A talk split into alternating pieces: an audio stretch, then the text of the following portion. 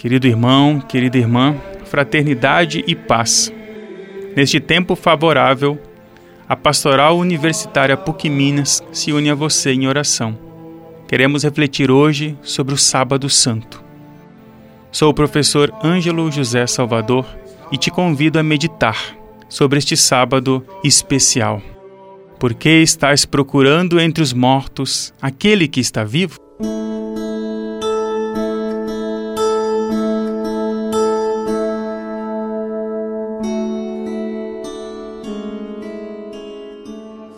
Sábado Santo nos convida a esperar.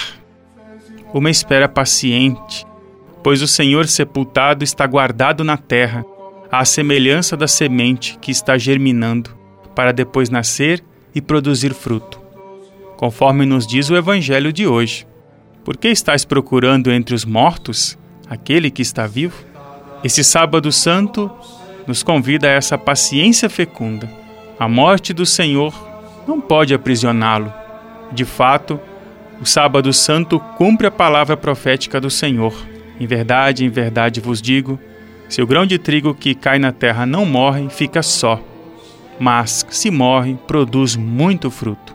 O cristão é chamado a ser este grão que não se isola no intuito de se proteger. Pelo contrário, ele se doa.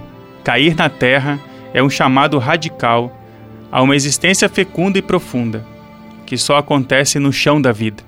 Às vezes queremos negar esta realidade e nos refugiamos em falsas seguranças.